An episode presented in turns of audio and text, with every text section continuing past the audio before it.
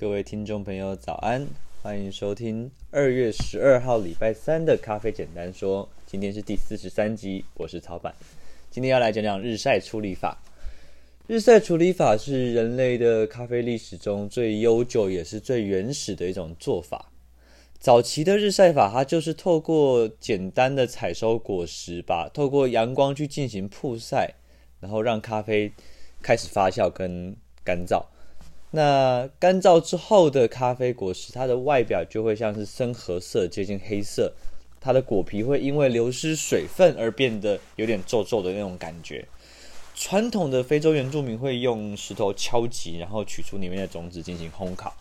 那日晒法它的基本风味轮廓就是水果的风味，有的时候还会有一些酒香的感觉。那我自己喝过很多日晒处理法，它会有红曲的味道。在精品咖啡发展的初期，其实对日晒的评价它没有很高。这个部分有两个原因。第一个原因是因为过往的日晒处理其实没有经过筛选机制，所以导致很多 NG 的瑕疵都会进着跟着进入后置的阶段，造成杯中的干净度产生问题。处理的不好的日晒其实会有那种发霉味啊、点味啊，甚至是臭酸的味道。那第二个原因就是早期的发酵技术其实是不成熟的，所以农民也没有办法掌握到自己发酵的技术。那这样的技术水平就导致了日晒批次的品质不均的问题非常的严重，那就导致精品咖啡市场对日晒是有有一种抗拒存在的。那长期以来，其实日晒咖啡在精品咖啡的世界里面是不受青睐的。那我还有听过一些。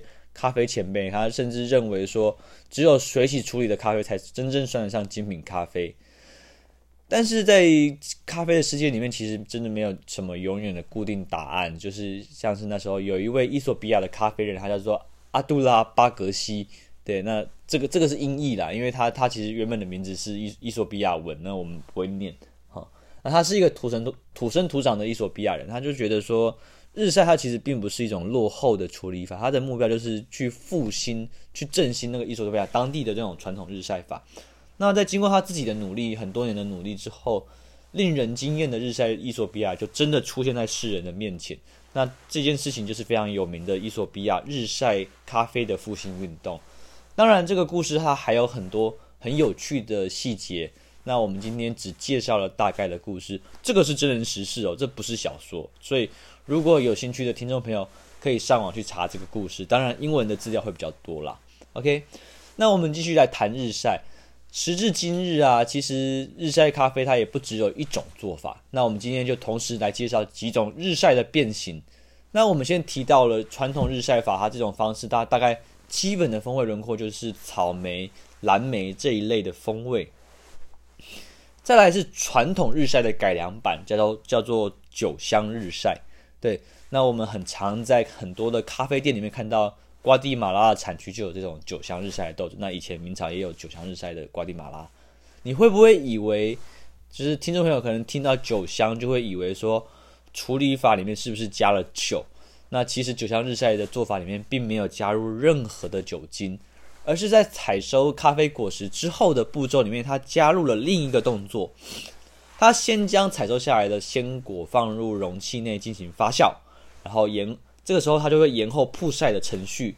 这个时候的果实会在容容器内发酵，但是它不会干燥，所以它不是加了酒，而是让咖啡本身变得有点像是酿酒的过程。好，酒香日晒的咖啡，它喝起来就真的带有酒味，但不是那种会让你喝醉的那种酒味，它不会太强烈。那还有另外一种变形日晒的变形，叫做酵母日晒，这是一种非常少见的日晒法。那在云南的 Torch 咖啡，也就是我的老师 Martin，他们有在做这样子的尝试。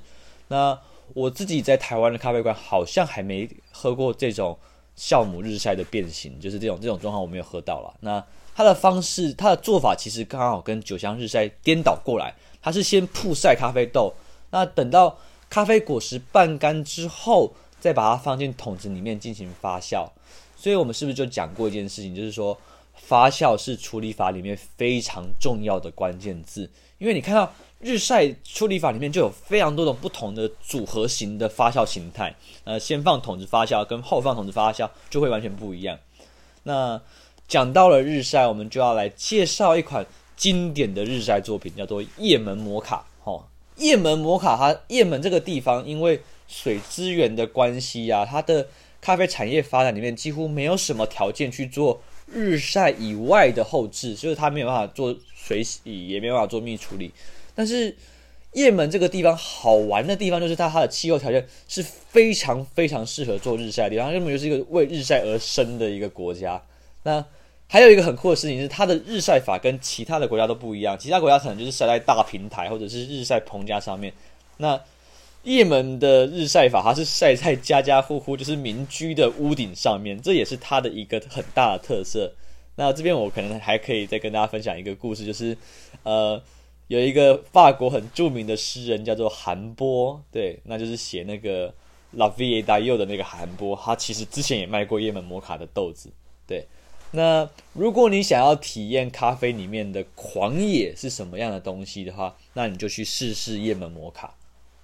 最后，我再推荐大家一个非喝叶门摩，呃，非喝叶门摩卡不可的理由，就是我们曾经有介绍过一集是在讲 Coffee Review 咖啡评鉴的东西。那在有一年的 Coffee Review 里面，叶门摩卡就拿到了当年最高的九十七分。那你记得吗？九十五分，那就是一百分，就是 exceptional，就是超高等级的评价，而且。叶门摩卡当年是整个年度，因为它是每一年每年比，那它是整年度前三十强里面的第一名，怎么样？有没有很想试试看叶门摩卡呢？今天讲日晒，我们就先讲到这边。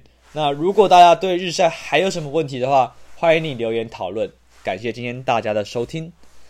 最后的广告时间，咖啡简单说，这档节目是我二零二零想要借呃做的一个小礼物，用一年的时间每天录制一则语音，让大家用听的方式更认识咖啡。早上七点你可以在明彩的 Live 上面听到首播，晚上七点你会放在 YouTube 跟 H T V 上面。如果你喜欢这个节目，请不要吝啬，多多帮我们宣传支持。咖啡简单说，祝福大家有个美好的一天，早安，拜拜。